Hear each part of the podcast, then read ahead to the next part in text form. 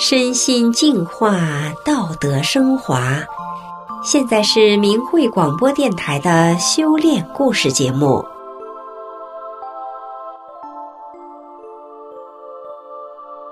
听众朋友，您好，我是雪莉。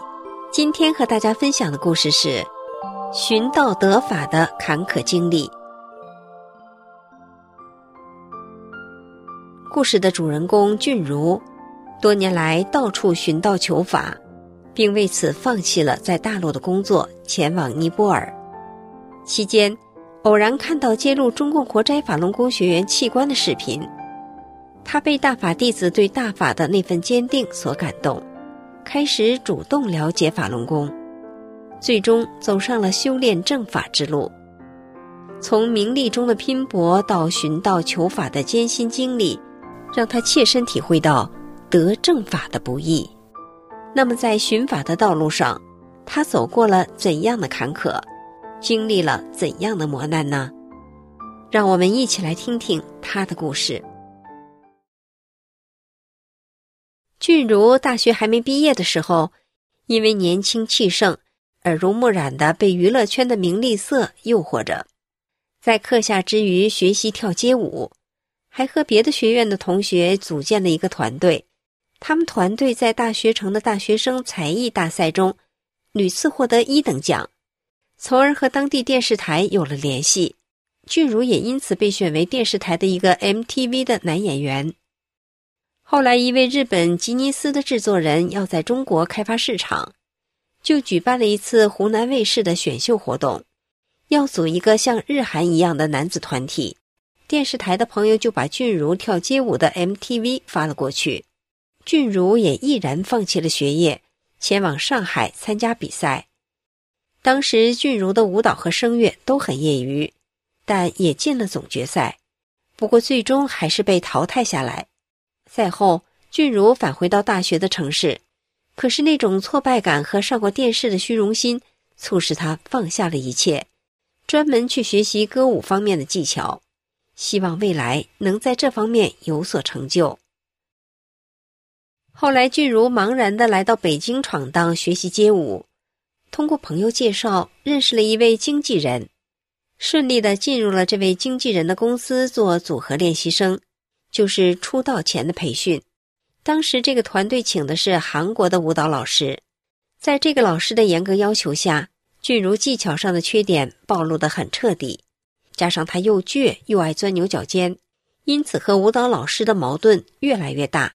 这个老师就想把俊如踢出去，而俊如就拼命的在各种极端的体能训练中强化自己，突出自己。在这样强烈的压力下，俊如慢慢的患上了抑郁症，但内心对名利的向往还在支撑着他。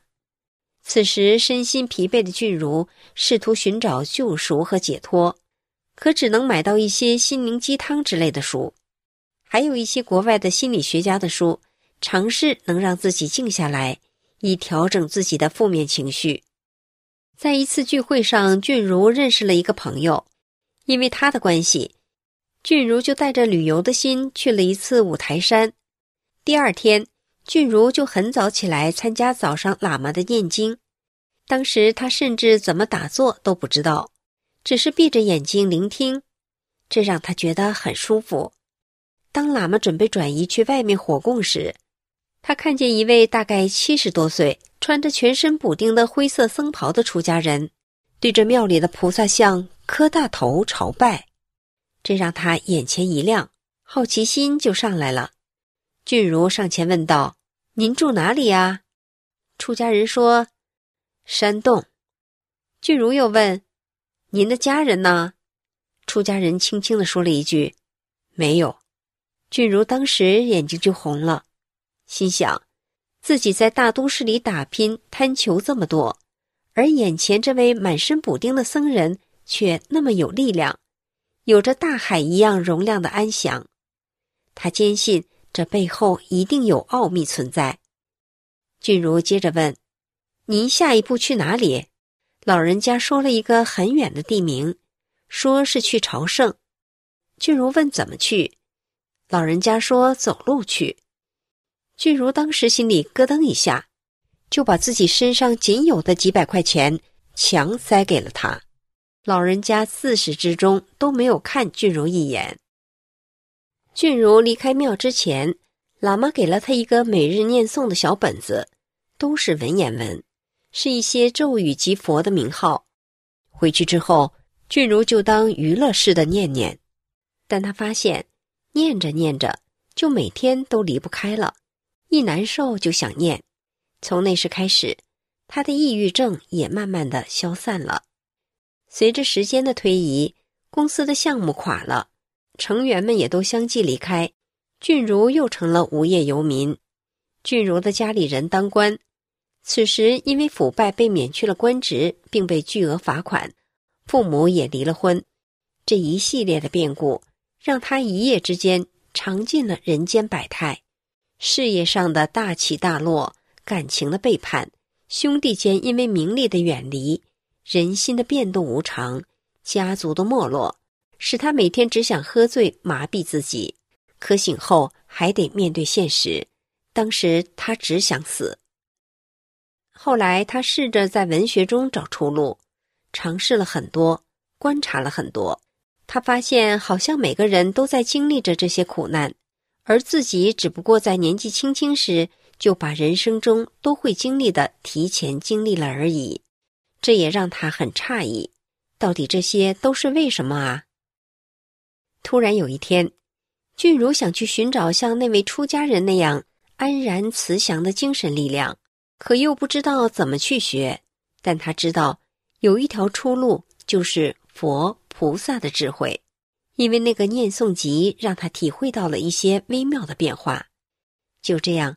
他不断的摸索，逐渐的进入了西藏的经律论的学习，一学就是几年。有时候藏区的法会，他也去参加，并做义工，帮忙收拾垃圾什么的。因为知道自己没有什么世间赚钱的本事，他就一边打工，一边成为宁玛派的居士学习经律论。时间一长，他知道了一些有关神通之类的真实事件，有些简直就像神话一样。但证据确凿，科学根本解释不了。这一切让他深信不疑，非常向往。直到看到一个视频，说尼泊尔一位少年六年禅定，不吃不喝，俊如的眼泪喷涌而出，心想：经文中的一切并不是玄而又玄的。之后的几年，俊如每天一读经文，就会想到这位少年。他毅然放弃了中国的一切。去尼泊尔寻找这位圣贤。到达尼泊尔后，又走了一天的山路，才到达一个营地。圣者在原始森林的另外一个营地，而且除了法会公开期间不接受拜访。俊如就用自己的帐篷，在一些出家人搭好的竹子房子里住了下来，一直等到法会召开。他如愿的见到了圣者，但都是很多人一起被赐加持。俊如就留下来做义工干活后来又见到了几次圣者，由于签证和费用，加上家里的变故，他不能在这个他认为是仙境般的圣地长待下去。在山上营地居住时，闷了就走路下山去小镇溜达，那里有好一点的餐馆，还有网络，这样他可以和家人联系，平时还可以上 YouTube。看一些自己喜欢的科学解释不了的视频。一次，俊如看到了一个活摘人体器官的标题，他想，是不是为了点击率胡乱写的？但他多年演员台前台下的表演经验，一听那位良心发现的武警的陈述，就知道这个事情绝对是真的。这种情绪和语气绝对不是刻意表演出来的。那位武警刻骨铭心。却又无可奈何地说：“一刀下去，血直往外喷，最后还喊出一句‘法轮大法好’。”当时俊如的眼泪一下子就下来了，他很震撼，心想：那个被活摘器官的人还是一个教师，可见他是很有文化水平的。没想到，在这个物欲纵横的时代。还存在着弟子对师傅的信念是如此的坚定。俊如知道密勒日巴是几百年前那个时代的修炼人吃的苦，他还寻思，当今这个时代应该不会再有这样的人了。看了这个视频，他不禁在心里呐喊着：“太伟大了，太伟大了！”他知道，古往今来那些百年前的圣者对上师的信心，是宁可舍弃生命，经历非人的痛苦也不动摇。而现在人都变成什么样了呀？自己是肯定做不到的。看到这样坚定的弟子，他萌生了要学习和要知道这个弟子的师傅到底传的法是怎样的。他迅速在 YouTube 上寻找有关法轮大法的内容，但有很多诽谤的，他认为简直是无理取闹，心里想这都是一些闲得没事干的人干的。他终于找到了法轮大法网站，法轮大法点 org。他发现视频很难下载，但有音频。他马上进入去听大法师傅的讲法录音。听完第一讲，他这一下子汗毛都立起来了，心想：不得了了，我到底错过了什么？再往下听，他很多年的问题疑惑。很多的不解，全部找到了答案。他心里又在呐喊，那种感觉他从来都没有过，隐隐约约，好像又回到了十年前那位出家人带给他的震撼。回国前，他找到了大法师傅的教功视频，自己把五套功法学了下来，又把大法师傅的其他经文反复的看，他的一切谜都有了答案。激动的心情无以言表。二零一八年，俊如正式开始修炼法轮功，成了一名坚定的大法弟子。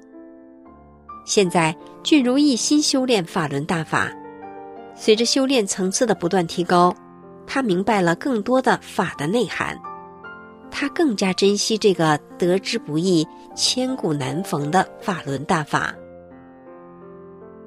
听众朋友，今天的故事就讲到这里，我是雪莉，感谢您的收听，我们下次节目再见。